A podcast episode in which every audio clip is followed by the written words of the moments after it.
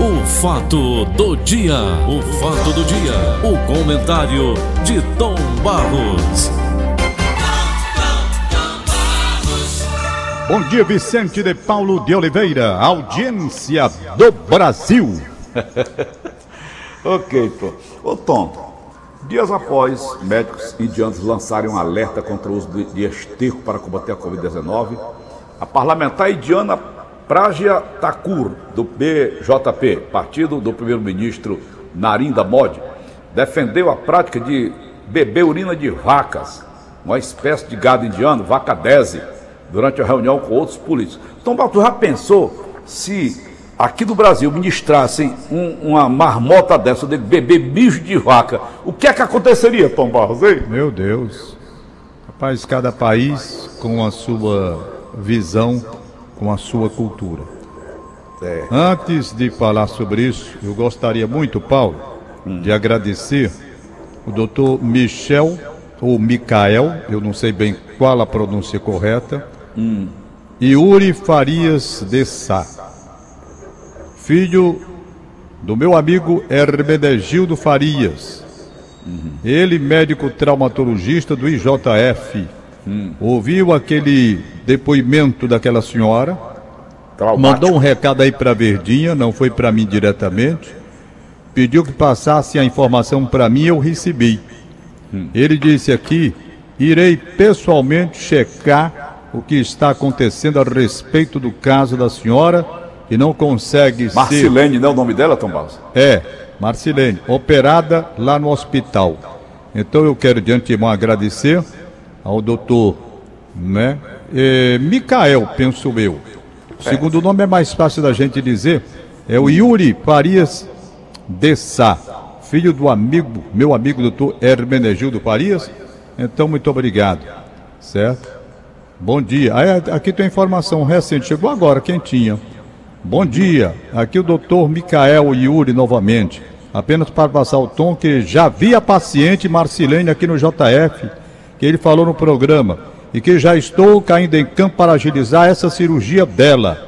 Uhum. Abraços. Pronto, recebi agora. Ô, Pronto. doutor Micael, Pronto. muito obrigado aí pelo carinho, pela atenção com que o senhor está tendo a esta paciente, que eu não conheço, a paciente. Uhum. Não conheço, não sei quem é, mas me mandou uma gravação emocionada falando sobre isso e eu passei no ar. E aí, portanto, o doutor Micael Yuri, eu acho que o nome é esse mesmo, é, resolveu levar Isto avante. é só humanidade. É, então é, isso daqui, Paulo, é o médico, né? É o médico. o médico, o vocacionado. Ele se sensibiliza, ele ouviu, já foi lá, já conversou com a paciente, está agilizando, fazer o que é necessário. Pronto. Então, muito obrigado a ele, doutor hum. Micael Yuri, e também o meu abraço ao pai dele, o doutor Hermanegildo Farias, meu Vamos amigo, gente boa. Vamos a nós aqui. Vamos nós. Muito obrigado, doutor Micael, ou Michael.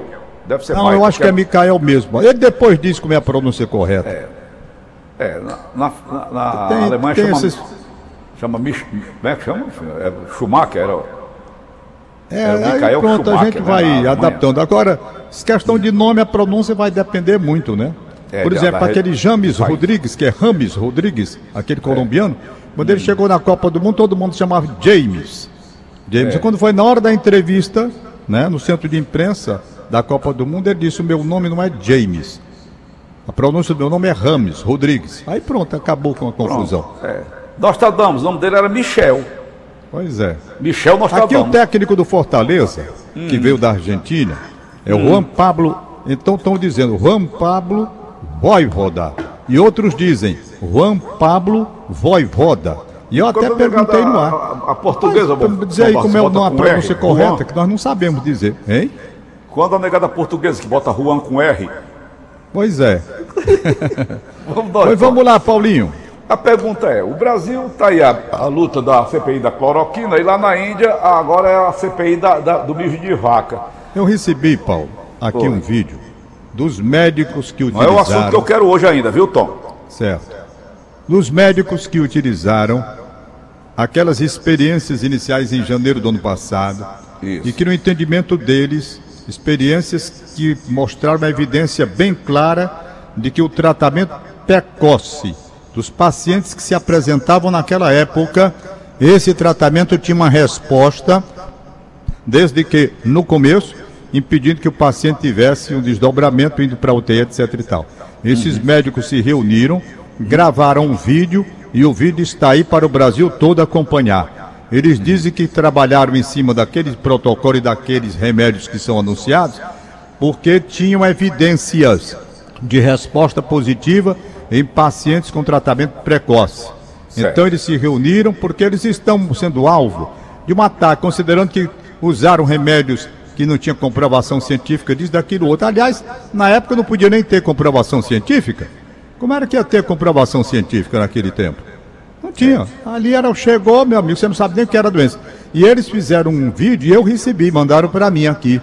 Considerando que o tratamento precoce, quando o paciente está nos primeiros momentos e chega e toma esses remédios, há evidências de que a doença não avança. Não, quem está dizendo não sou eu. É um vídeo gravado por muitos médicos, todos eles identificados, e que é. está aí esse vídeo para quem quiser ouvir. Eles Pronto. defendendo que no tratamento precoce, aqueles remédios utilizados na época, ivermectina, é, azitromicina, é, cloroquina, não sei o que, aqueles outros todos, é, estresse tab, não sei de quê, aqueles remédios tinham sim a evidência de uma melhora no quadro do paciente no início da contaminação. Eles tá continuam defendendo, então eles são médicos. E eu tenho que respeitar esses médicos. Eu tenho que entender que cada um pensa de uma forma. Do jeito que eu escuto os outros que pensam diferente, eu escuto esses daqui também. Por quê? Porque no início, Paulo, ninguém sabia bulhufas de nada. De nada, nada, nada, nada, nada. É verdade. Então, é, é o que eu estou agora.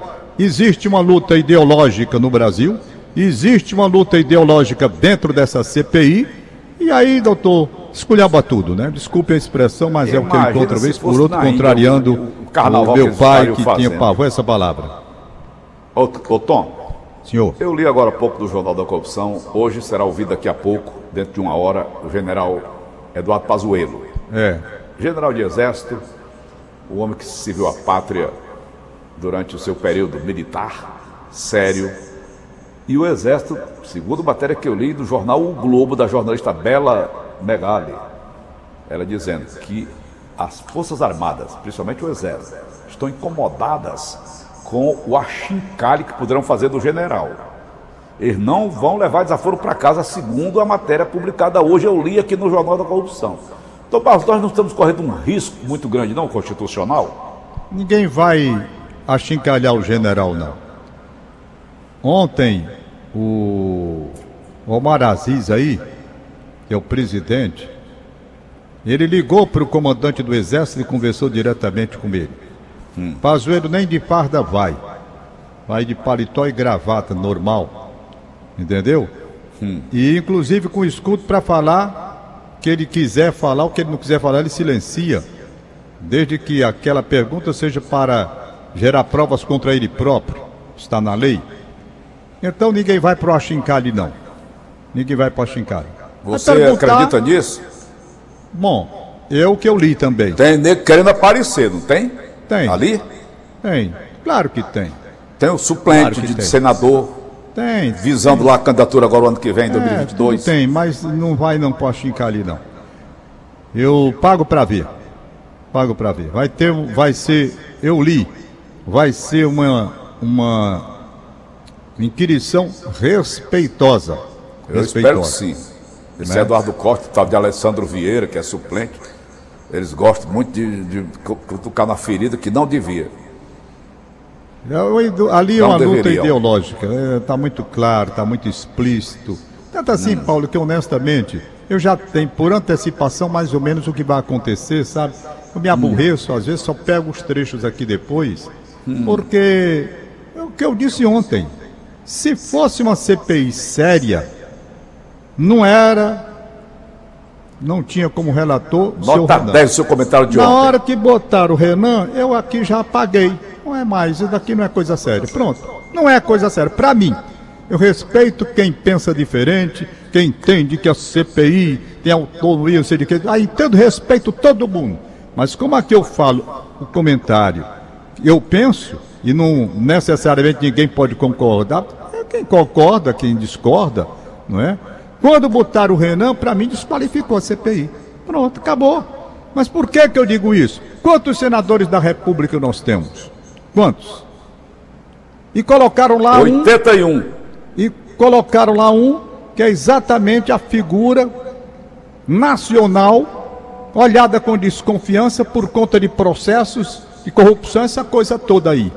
Aí como é que uma pessoa dessa tem autoridade para ser relator e dar voz de prisão a quem quer que seja? Então, eu não, não quis mais. A CPI, para mim, ela é viciada na origem. Se fosse uma CPI limpa, o relator seria um outro. Completamente diferente. Um homem de conduta ilibada, contra o qual não pesasse nenhuma dúvida, nenhuma incerteza. Aí sim, um homem de autoridade moral. Moral. Era diferente. Mas quando começaram assim, eu digo. E eu, quando eu vi o primeiro discurso dele lá, primeiro, ali eu já disse: Ih, rapaz, não tem mais o que fazer aqui não. Aqui não tem mais o que fazer não. Temos que fazer é a luta pela vacina da UES. Essa sim. É que é a nossa luta. Essa da UES. Vacina da UES. Essa daqui é que é. Vacina dos cearenses. Gente que tem compromisso com a ciência, que quer buscar uma solução, indiferente a essa briga política que se estabeleceu. O número de mortes no Brasil é por conta disso, rapaz, essa briga que se estabeleceu. Você me pergunta, Bolsonaro errou? Errou? Claro que errou. Chama o Bolsonaro, Eu sempre pode disse. Tom Barros, Eu sempre disse. Na Tom? época, mesmo quando estavam naquele tratamento ainda inicial de tanta incerteza no mundo, Tá sem retorno meu. né? ele fez coisas que não se admitia que ele fizesse, como por exemplo, na multidão sem máscara. Para que aquilo? Para que aquilo? Não precisava. Então ele também tem seus impulsos, seus arrobos, e isso não é próprio para quem conduz o país. O erro dele eu não posso esconder aqui de maneira nenhuma. Cometeu erros graves. Erros graves, não podia. Efetivamente não podia Culamba logo todo mundo. né? É, Porque então. não pode. O sujeito sabia que estava havendo um problema no mundo. Ia se expor na frente do palácio, ali no meio da multidão, sem máscara, com criança pelo meio. Quer dizer, foi um erro grave. Agora, por quê? Porque ele não escuta ninguém. Não escuta ninguém. É ele, fim de papo. A decisão é dele. Aquilo devia haver orientação. Mas não, era desse jeito. Então ele tem, rapaz. O Bolsonaro tem seus impulsos que prejudicam o próprio governo dele e a imagem dele, coisa que ele poderia evitar. Poderia evitar. Não é? É. Muita gente pensa de uma forma, não, porque ele é popular, porque ele é autêntico, ele é desse jeito. Ele é tanto assim é popular que dá entrevistas levando na brincadeira, como foi a entrevista dele lá com, com o, o Siqueira, lá de Manaus. Ele é desse jeito mesmo, leva tudo na brincadeira, tudo bem. Tudo bem. É o jeito dele, é personagem dele. Personagem, é personalidade dele, perdão. Tudo bem. Mas quando você assume a presidência da República, nem tudo que você fazia antes de ser presidente, você pode fazer como presidente, porque ali você não está sendo o Bolsonaro, você está sendo o presidente da República do Brasil e que influencia com suas atitudes e com seus pensamentos milhões e milhões de pessoas. Então é preciso muito cuidado para fazer a diferença. Quando você assume um cargo, a majestade do cargo que exige que você tenha uma responsabilidade maior e não fique simplesmente como se fosse um qualquer. Bom, eu posso aqui fazer o que eu penso do jeito que eu quero e fim de papo, vou pro meio da rua sem máscara, lasque-se a humanidade. Não é por aí. Então ele paga caro também pelos impulsos demais que tem, Paulo. Poderia ser mais contido. Poderia ser mais contido. O que é que ele ganha com isso? Não é? Então, tá aí a disputa como está, coisa que trouxe um prejuízo grande para o Brasil, grande para o Brasil. Mas hoje, eu estou falando aqui, já que há uma guerra ideológica, que esse vídeo vai rodar por aí. Os médicos, todos eles se reuniram e fizeram gravação mostrando que no começo esse tratamento trazia evidências de melhora para as pessoas que estavam com coronavírus. E tem mais, no começo não tinha é, é, é, reconhecimento nenhum da medicina mundial porque ela própria estava como segue em tiroteio, sem saber para onde ir. Depois não. Vieram as pesquisas, as coisas, né? De- É um outro rumo com vacina, etc e tal. Bom, beleza, Tom. Beleza, beleza. Parabéns. Paulinho, Eu- Oi. eu vou. Um, um recado aqui, Tom, do, do nosso amigo é, Alessandro lá da Loteria Aldeota. Ah, rapaz, cadê Alessandro? Alessandro, você está demais, rapaz. Está acertando tudo, né? É, rapaz. Tem agora 40 esse prêmio aí milhões que hoje você dormindo lá, citou. Tom. né? 40 milhões dormindo hoje lá.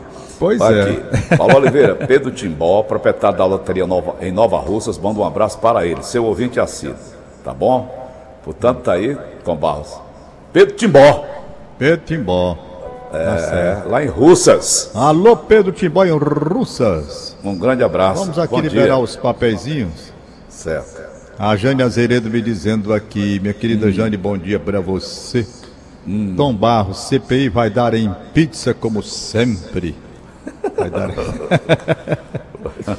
Eita, meu Deus do céu. Deixa eu ver aqui. Olha aqui, Tom, quem tá na linha? Quem é? Sua fã, Betânia. vida fui sua fã e continuo sendo. Todos os dias ligadinha na verdinha para saber as informações, ficar bem informada. Antes de sair para trabalhar, né? Tô aqui ligadinha. Aí, Tom. Então, eu já tomei a, aqui, já tomei a segunda dose, né, da vacina, como você também já tomou, acompanho tudo aí. Tá certo. Agora eles já estão vacinando a partir de 12 anos. Sábado a Belinha vai tomar a dose dela, a primeira. E é isso, o governador aqui já liberou para alguns locais. ah, não é mais necessário o uso da máscara, né? Só tipo na igreja, ainda assim. Na escola, as crianças também ainda estão usando, porque não estão todas vacinadas, né? Isso. Mas assim, na rua e em alguns locais eh, as pessoas já estão sem usar máscara. Eu confesso para você que eu ainda uso, porque eu prefiro, eu prefiro, né, usar ainda. bom. Mesmo que tem locais que seja liberado, mas é, eu ainda uso. Tá certo. E é isso, tô sempre ligadinha aqui para saber todos os dias como é que está a nossa fortaleza, né? Ficar bem informada. Quer ficar bem informada? Escute Paulo Oliveira. Oi. Bom, é isso aí, um beijão para todo mundo. Eita, E para Betânia. você, para todos os ouvintes, para toda a equipe. Um beijão para minha amiga Joana, gente. Eu tô sempre falando com ela.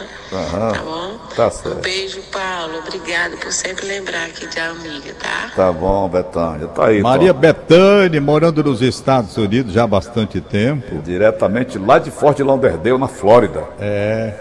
Eu queria, exatamente. Betânia, que você gravasse a mensagem pra mim, era em inglês. A Betânia, a Betânia, os filhos dela falam inglês, todos eles. Ela ainda não, e ela tem vontade de vir para o Brasil.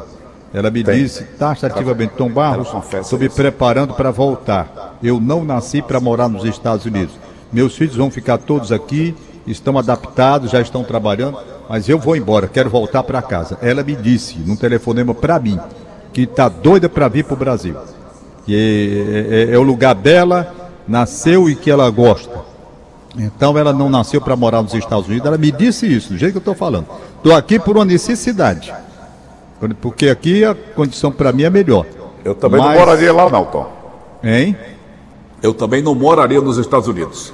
Pois é, e eu também não. Aliás, eu não moraria em lugar nenhum do mundo, não. Eu moro é aqui mesmo. É, o meu Pronto. lugar é aqui. Nós, nós dois, vamos morrer É. aqui diabo, coronavírus e tudo. Edson. Ferreira do Conjunto Ceará aniversaria, parabéns para queria até ele. que o pessoal da Índia mandasse pra mim um litro de mijo de vaca. Pois não é, baixo. Adriana. Laio em Caracanga. Quem que era tua Adriana Adriana? Laio, Sim. é minha amiga. Vai, Felipe vai. César nas damas.